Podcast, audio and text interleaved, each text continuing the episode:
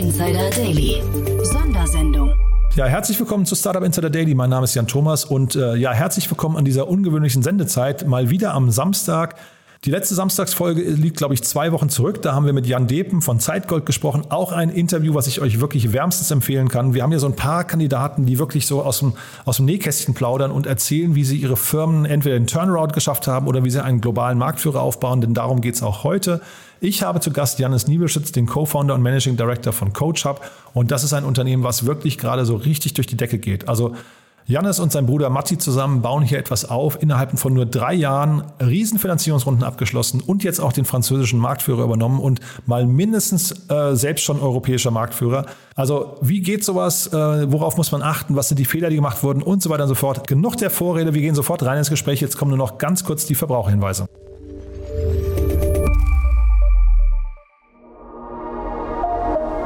Werbung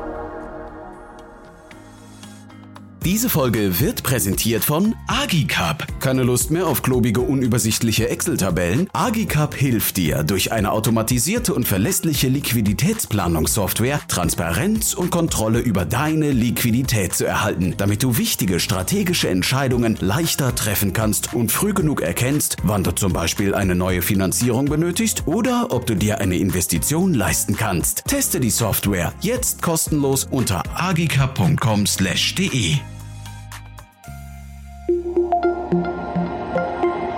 die Werbung. Und jetzt geht es weiter mit Startup Insider Daily. Interview. Jetzt zu Gast Janis Niebelschütz, Co-Founder und Managing Director bei CoachHub. Ja, also ich freue mich sehr. Jannis Niebelschütz ist bei uns, äh, Founder oder einer der beiden Founder von CoachHub. Hallo Jannis. Hi Jan. Ja, freue mich sehr, dass du da bist und erstmal Glückwunsch, ihr habt ja gerade einen richtigen Run, ne? Ja, läuft ganz gut, ja. sehr bescheiden. Ähm, vielleicht müssen wir mal kurz, äh, bevor wir darüber reden, wie gut es läuft, mal kurz erzählen, wobei es gut läuft. Genau, also ich bin Janis, ich bin einer der Gründer von CoachHub aus Berlin. Und genau, was wir machen, wir sind eine digitale Coaching-Plattform, äh, die weltweit größte digitale Coaching-Plattform tatsächlich mittlerweile und was wir machen, ist, wir matchen Business Coaches mit Mitarbeitern aus Unternehmen, also Managern überwiegend. Meistens eben nicht das Top-Management, weil die haben alle schon Coaching ne, von ihrem sehr, sehr teuren Executive Coach und unsere Vision ist, das Ganze zu demokratisieren. Das heißt, wir tragen quasi das Thema Coaching in die breite Masse der, der Unternehmen und helfen da die, die Mitarbeiter und Mitarbeiterinnen zu coachen. Und wenn du jetzt sagst, größte digitale Plattform, äh, dann meinst du weltweit oder in Deutschland? Weltweit, ja. Weltweit, guck mal. Und das meine ich mit, äh, deswegen war das jetzt sehr bescheiden, was du gesagt hast. Also wir sprechen ja eigentlich vor dem, äh, vor dem Hintergrund einer Finanzierungsrunde. Da sind gerade 80 Millionen Dollar geflossen. Und äh, vielleicht nochmal zur Einordnung, euch gibt es ja erst seit drei Jahren, ne? Genau, uns gibt es seit drei Jahren. Genau, die gesamte Series B, die wir abgeschlossen haben, waren 110 Millionen. Das ist, hat mir kürzlich einer gesagt, äh, eine der größten Series B-Runden überhaupt.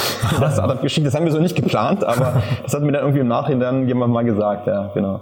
Ja, genau. Jetzt müssen wir aber vielleicht ein paar Schritte zurückgehen. Wie, wie kam es denn dazu? Also äh, vielleicht kannst du dich mal erinnern, 2018 äh, die Idee, CoachHub zu gründen. Wie ist die denn entstanden?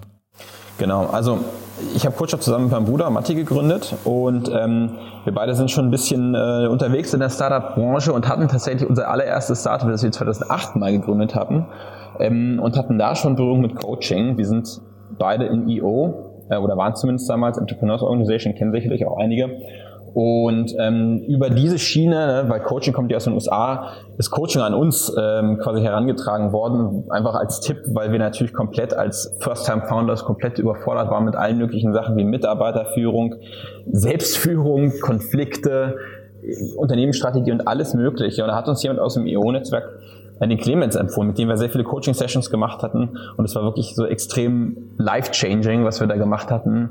Und ähm, auch zwischendrin hatte ich auch immer wieder einen Coach. Ähm, ich habe dann letztendlich vor ein paar Jahren für LinkedIn mal gearbeitet, als kleinen Ausflug von meiner Unternehmerkarriere. Und diese Firma, also LinkedIn, Google, Facebook, wie sie alle heißen, haben einen extremen Fokus auf, auf eine Coaching-Kultur. Und da bin ich sehr, sehr viel in Berührung mit dem Thema Coaching gekommen und habe dann, ähm, weil ich selber da auch das Coaching in Anspruch genommen hatte, allerdings klassisch Face-to-Face, -face, mit meinem Bruder gesessen und überlegt, wie können wir das ganze Thema wirklich breiter verfügbar machen? Wie kann man da auch quasi Technologie für nutzen? Genau, und da äh, ist dann CoachUp bei rausgekommen. Ähm, genau, 2018 wirklich ganz klassisch bei uns im Wohnzimmer, an meinem Wohnzimmertisch gestartet, ja. Ja, habt ihr damals schon erahnen können, wie schnell das wächst und wie groß das wird?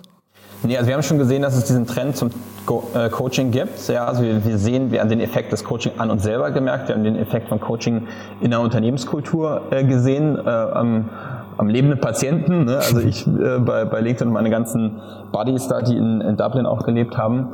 Ähm, dass es so abgeht, haben wir nicht geahnt. Nee. Ja, vielleicht, äh, weil du sie gerade ansprichst, diese Effekte vom Coaching, vielleicht kannst du uns da nochmal kurz durchführen für jemanden, der nicht so drin ist im Thema und vielleicht auch Lust darauf bekommen könnte. Ähm, was sind denn die positiven Effekte von Coaching und für wen ist das geeignet? Mhm.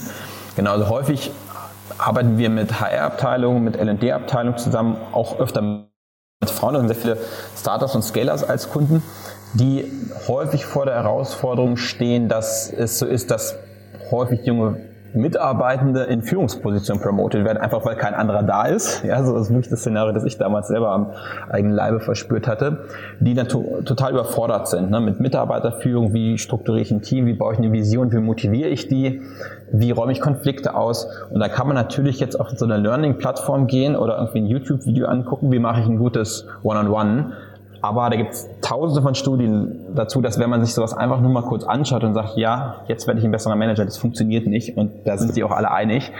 Und Coaching kann halt da ansetzen, weil du das mit deinem Coach äh, besprichst, die, die Herausforderung, vor der du stehst. Das heißt, ich habe hier eine schwierige Situation mit einem Mitarbeiter, der macht nicht, was ich will. Wie komme ich da weiter? Und der Coach hilft dir, die Themen zu sortieren, hilft dir zu reflektieren, du wendest es an in der Praxis, du übst es und gehst dann damit wieder zurück zu deinem Coach, besprichst es, wie es gelaufen ist und übst dann immer weiter. Ne? Also wirklich jemand, der da nah dran ist und so kommt dann wirklich Verhaltensveränderung ähm, zu Vorschein und das ist halt was ganz, ganz anderes, als wenn du einmal irgendwie ein Buch liest und ähm, dann glaubst, du bist ein besserer Manager und ähm, genau, das sind eine von vielen Effekten. Es gibt ganz viele Statistiken dazu.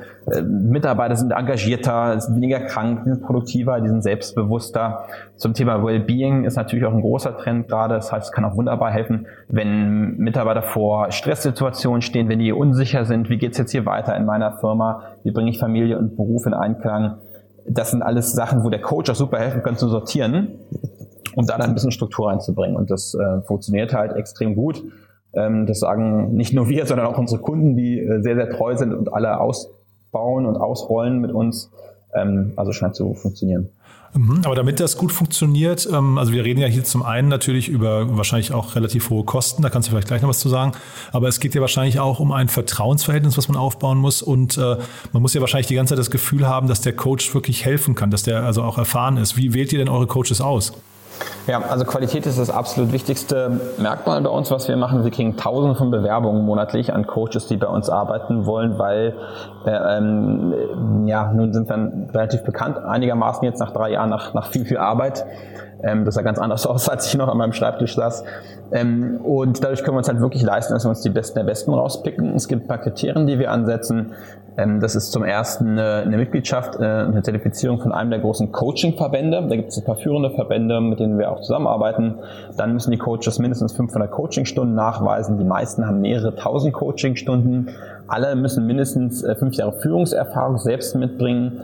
Alle müssen durch einen Zertifizierungsprozess bei uns auf der Plattform laufen. Alle müssen ein Probecoaching machen. Alle müssen unsere Datenschutztrainings durchlaufen. Und erst dann kommen die auf die Plattform und dann ist auch ein ongoing Rating ähm, vorgesehen, beziehungsweise das, das machen wir aktiv. Das heißt, wenn jemand unter ein bestimmtes Rating fällt, fliegt er halt auch raus.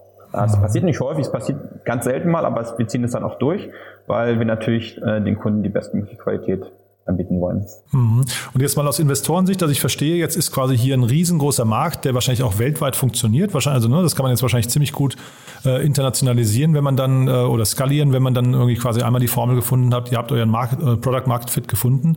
Worauf ja Investoren noch achten, äh, sind ja, ist ja hinter das Team. Und jetzt seid ihr ein Brüderpaar und da gibt es ja ein paar andere, auch ähm, Heilemann-Brüder oder die Sambas und so weiter. Ist das ähm, schon in sich eine Erfolgsformel? Mmh. Naja, also wir sind ja nicht nur Brüder, sondern wir haben auch schon viele Jahre Business zusammen gemacht. Das heißt, die Reiberei, die man natürlicherweise so hat, die hatten wir alle schon vor zehn Jahren und die haben wir jetzt wirklich endgültig ausgeräumt. Wir hatten, seit wir Coaching gestartet haben, nicht eine ernsthafte Diskussion, äh, weil wir auch klipp und klar unsere äh, Rollen äh, aufgeteilt hatten. Das hatten wir nämlich damals in unseren ersten Firmen nicht gemacht. Das haben wir alles schon hinter uns und wir haben ja auch schon ein paar Sachen ganz erfolgreich ähm, abgeschlossen. Das heißt, ich glaube, da kommt dann wahrscheinlich das Vertrauen der Investoren her. Wir haben jetzt beide auch ein paar ganz gute Sachen noch davor gemacht. Mein Bruder war auch nochmal bei McKinsey davor. Ähm, und ja, ob das jetzt nur, weil man Brüder ist, dass es deswegen besser funktioniert, weiß ich nicht. Aber ähm, in unserem Fall passt halt irgendwie alles zusammen. Das heißt also, du würdest euch schon als eingespieltes Team auch sehen, dass die, die Investoren äh, laufen jetzt nicht Gefahr, dass ihr jetzt plötzlich zum Beispiel einen Rosenkrieg und familiäre Themen oder sowas noch, äh, weil das kann ja leicht passieren. Mhm. Ich hatte auch neulich hier die Gründer von Central, den ähm, äh, den Benedikt Zauter im, im, im, Gast und der hat mit seiner Frau gegründet. Das finde ich genauso, ich sag mal, kritisch aus Investorensicht, aber vielleicht ist das auch gar nicht so. Mhm.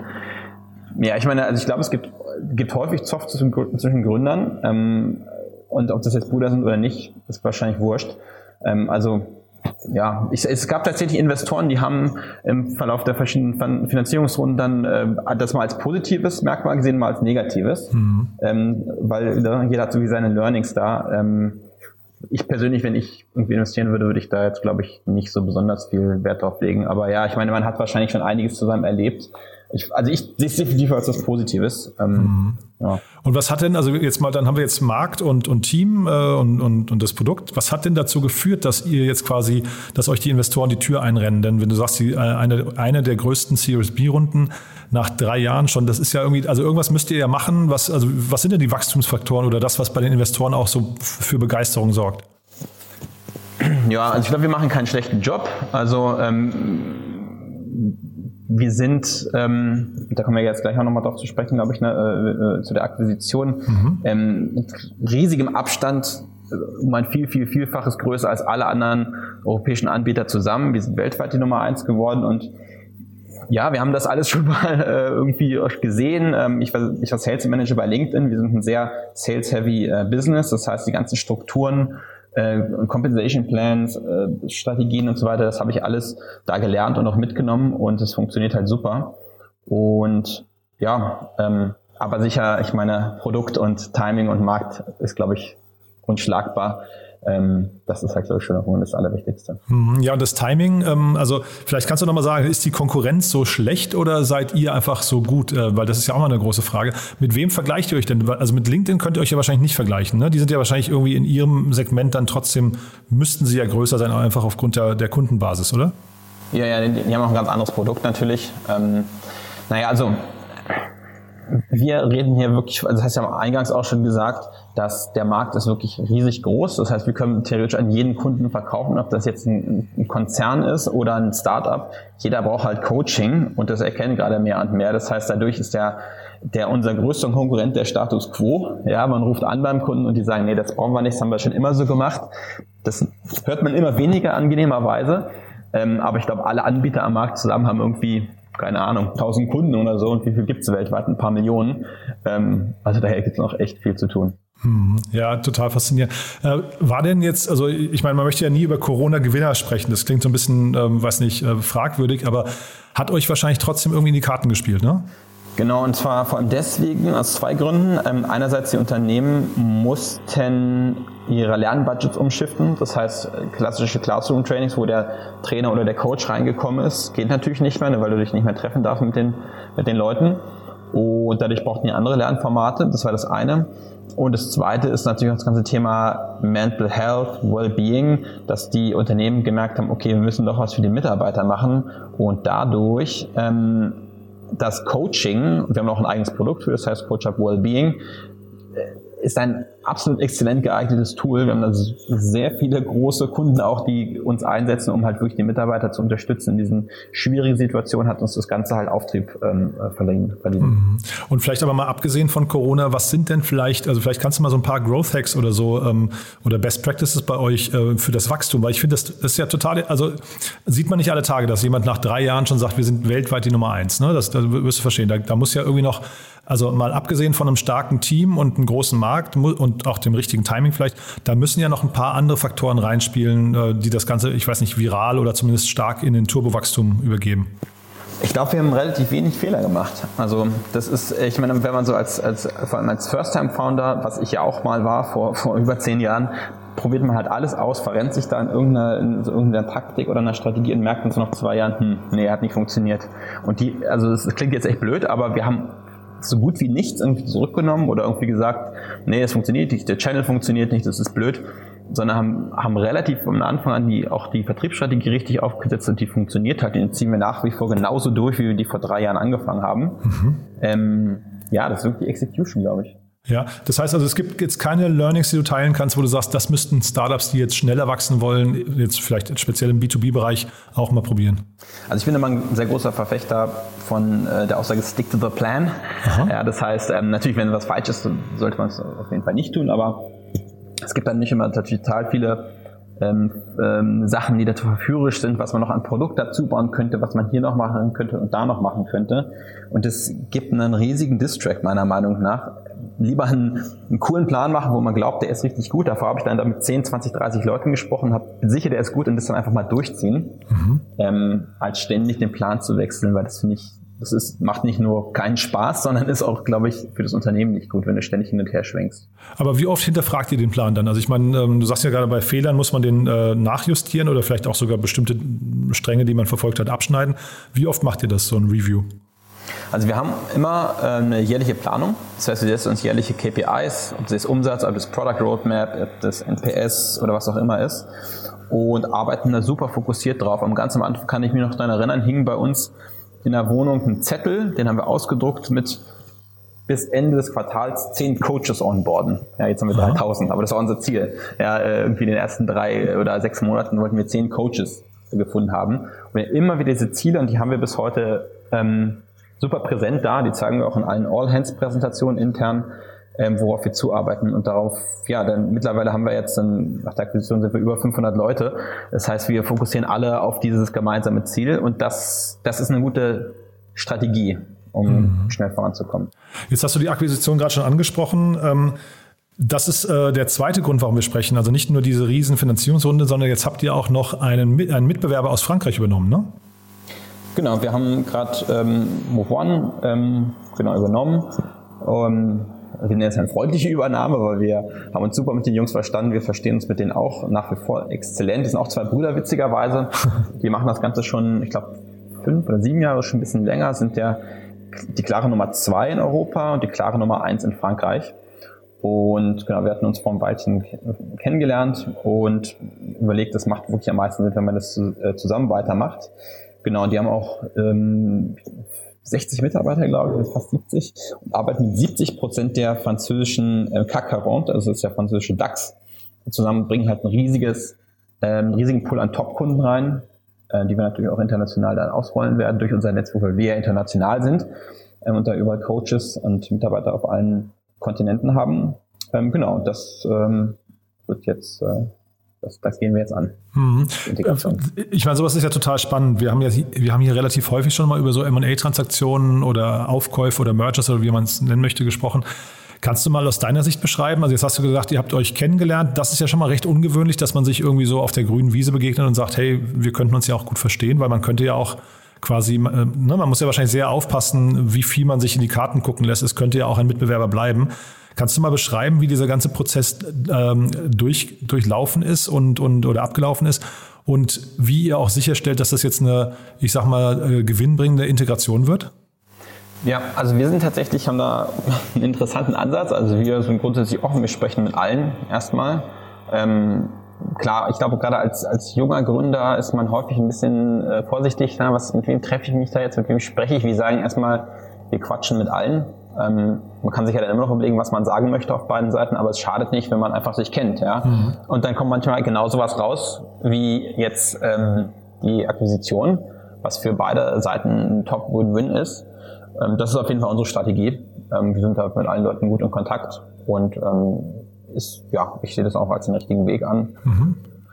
Ähm, genau. Ja, gut, das ist, das ist jetzt quasi die Anbahnung, aber dann, also jetzt kommt ja quasi dann irgendwann der Punkt, wo man sagt, okay, es macht Sinn, so Joint Forces, wir, wir, wir, wir legen uns irgendwie gemeinsam ins Bett und ähm, hoffen darauf, dass es auch funktioniert. Und das ist ja jetzt nicht, das ist ja kein Selbstläufer. Was sind denn da die Stellschrauben, auf die man achten muss? Und holt man sich da jetzt auch zum Beispiel einen Coach ins, ins Boot?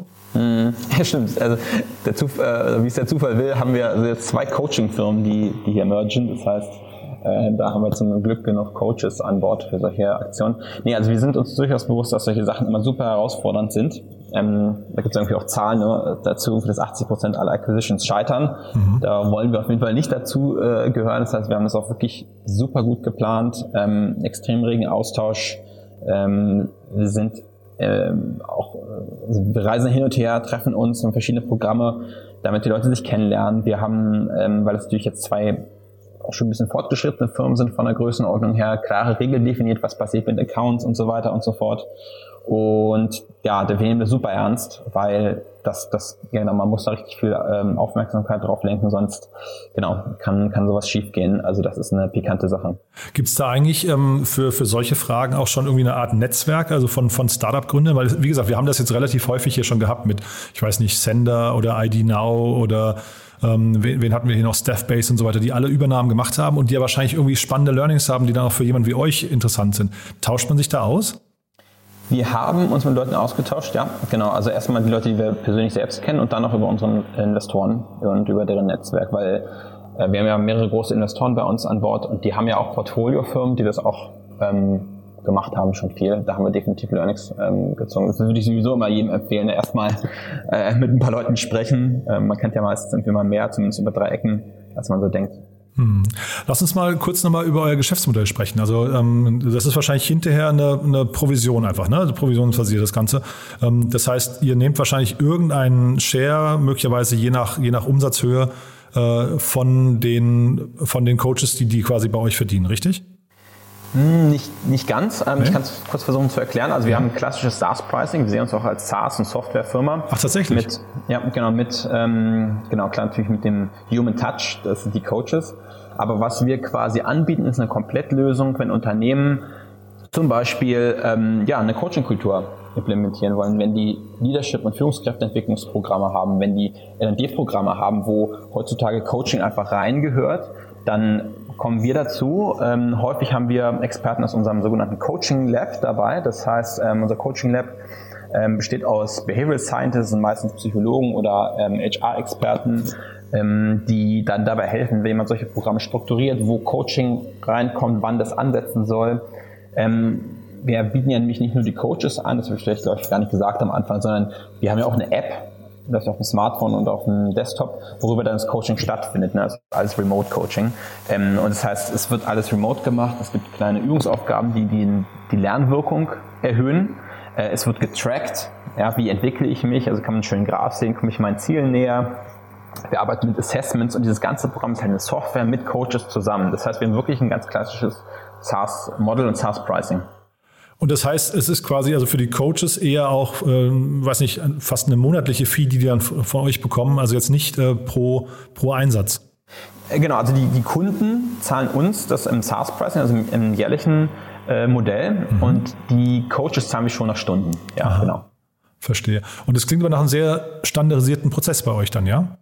Wir versuchen natürlich, soweit es geht, die Themen zu standardisieren, weil es sind natürlich dann auch Kosten, die die Kunden dann äh, genießen, die Kostenvorteile, wenn wir eben nicht alles customizen müssen aber wir arbeiten ja für, für riesige Konzerne. Ein paar Logos haben wir ja auch auf unserer Webseite. Mhm. Und die wollen häufig tatsächlich, dass wir customizen. Das heißt, wir haben ein eigenes Solutions-Team, das dann auch reingeht und unsere Plattform anpasst an die Prozesse und an die speziellen Bedürfnisse, die die Companies haben für Learning-Programme. Wir können es an HCM und äh, andere Learning-Plattformen anschließen. Also da gibt es super viel, was man ka machen kann und leider im Enterprise Sales, wo wir sind, auch machen muss.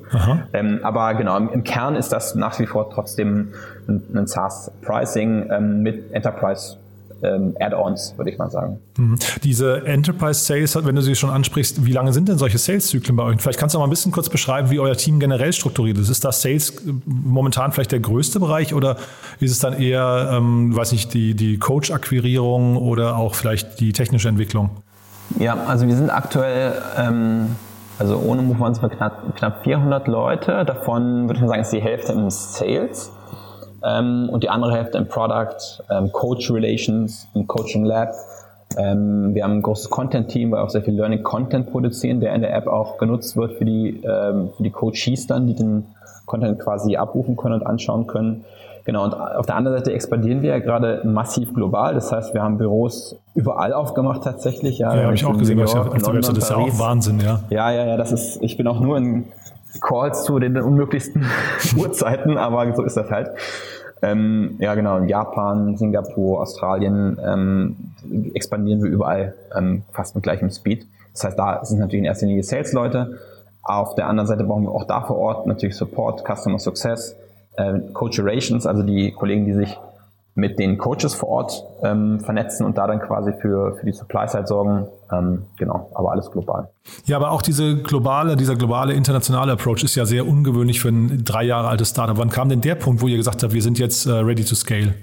Als wir die Metriken aus unseren äh, Kernmärkten gesehen haben und die, ähm, die auch angetestet haben in neuen Märkten, wir haben da immer so ein paar Leading KPIs, wo wir sagen, okay, wenn die Pipeline stimmt, die Sales Cycle stimmen, die den Headcount reinkriegen, dann sind das alles Predictors, dass wir sagen können, okay, der Markt wird genauso sich entwickeln, früher oder später. Mhm. Und auf den Assumptions äh, können wir halt global skalieren. Und das, dadurch, dass wir dieses einheit, einheitliche standardisierte Enterprise Sales Konzept haben, was auch gut funktioniert, kann man das halt toll international skalieren, auch schnell. Mhm.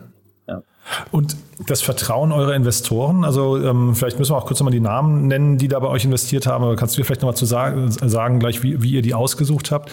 Aber ähm, ich meine, jetzt verbrennt ihr wahrscheinlich dann auch sehr viel Geld. Ne? Da wird jetzt sehr viel investiert. Also ihr habt viel bekommen auf der einen Seite, aber zeitgleich, zeitgleich gebt ihr das auch mit vollen Händen aus.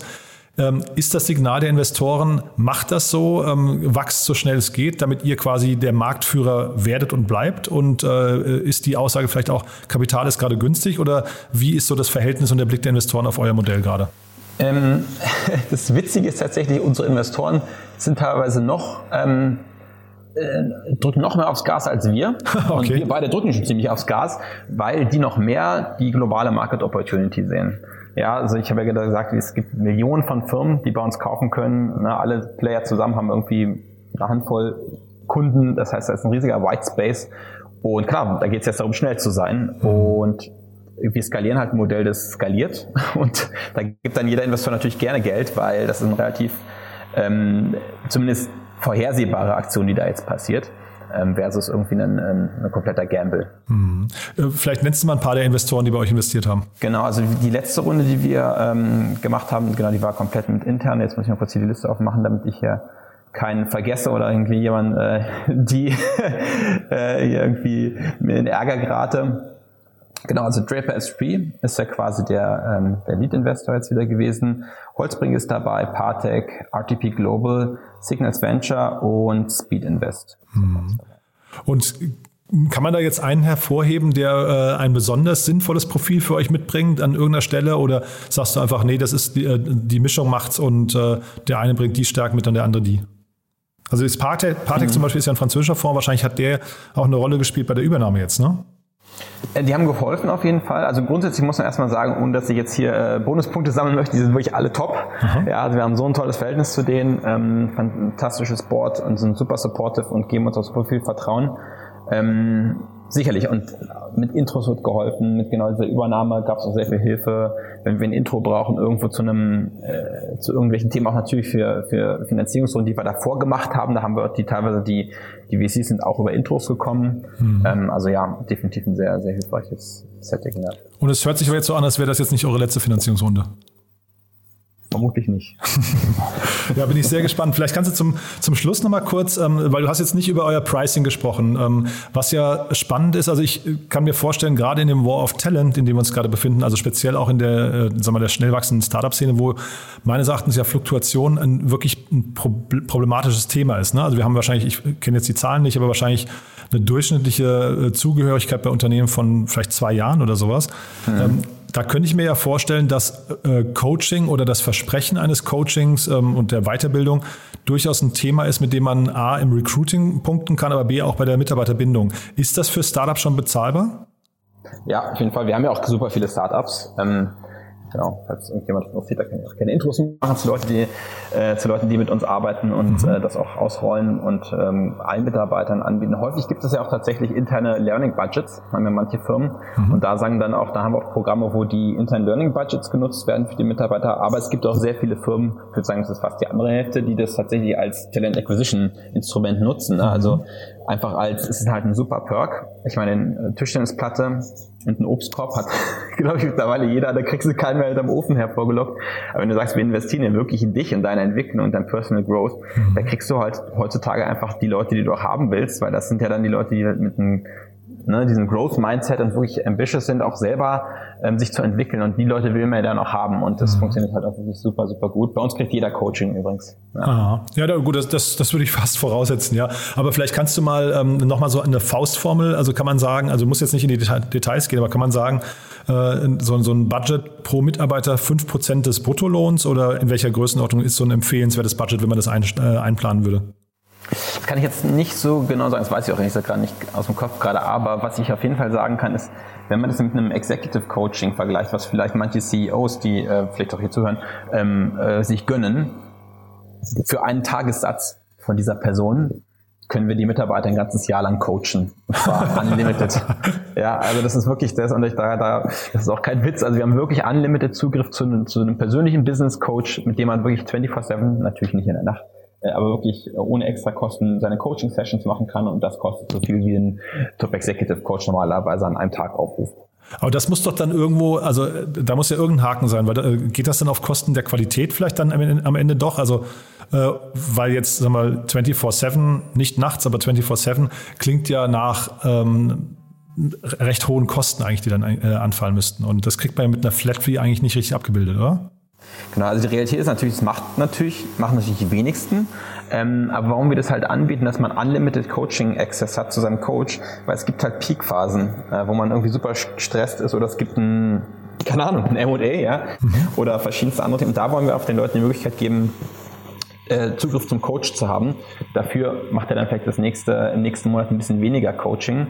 Ähm, das war natürlich ein großes Risiko, als wir das gestartet haben. Wir haben auch super lange hin und her diskutiert, auch im Investorenkreis, ob wir das jetzt machen sollen oder nicht. Wir haben es letztendlich gemacht, weil die Kunden das halt lieben, weil man dann eben eine Planungssicherheit hat, was die Kosten angeht. Die Mitarbeiter können coachen, wann sie wollen. Ähm, und die Coaches sind auch happy und in, in, in der Summe funktioniert das halt. Hm, nee, super spannend. Du hattest mir im Vorgespräch noch kurz erzählt, ihr habt gerade auch ein paar sehr spannende Personalien äh, ausgerufen. Vielleicht kannst du da noch mal kurz drauf eingehen, weil daran sieht man ja vielleicht auch, was ihr gerade mit dem Kapital, das dann noch reingekommen ist, außer der Internationalisierung noch alles tut. Genau, also der Professor Dr. Jonathan Passmore ähm, ist gerade zu uns gestoßen als SVP Coaching Lab. Das heißt, der leitet unser Coaching Lab ähm, der Jonathan war davor äh, Professor an der Handy Business School und ist einer der Top 10 Business Coaches weltweit. Und ist so eine, die Leute, die sich in der Branche ein bisschen auskennen, die kennen ihn mit Sicherheit. Das ist so eine Koryphäe im Bereich ähm, Coaching und ähm, Leadership Development. Und der arbeitet jetzt für uns Fulltime als, äh, als ähm, VP Coaching. Das ist wirklich ein super Win für uns. Das ist wirklich, ähm, äh, da haben wir auch lange dran gearbeitet, dass es funktioniert hat.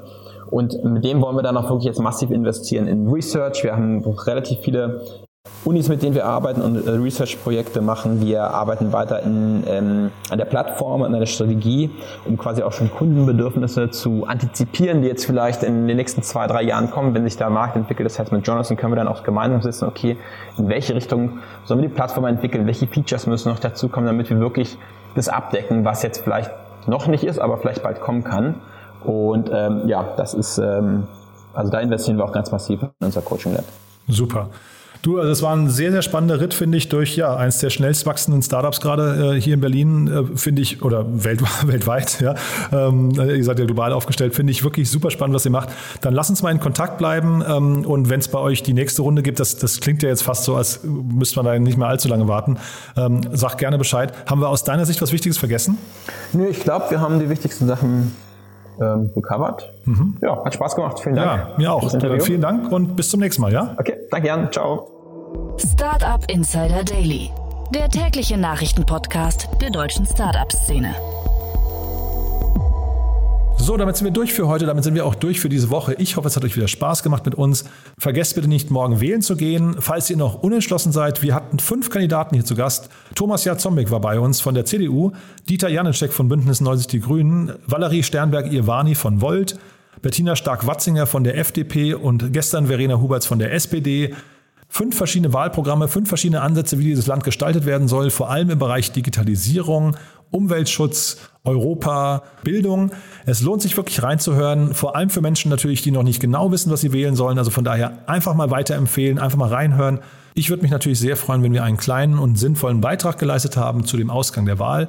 auf dass die Richtigen gewinnen mögen. Wir sind sehr gespannt, wie es ausgeht. Am Sonntagabend wissen wir mehr und von daher drücken wir allen die Daumen und hoffen natürlich, dass es keine bösen Überraschungen gibt. In diesem Sinne, euch noch ein wunderschönes Wochenende. Geht bitte wählen und bis Montag. Ciao, ciao.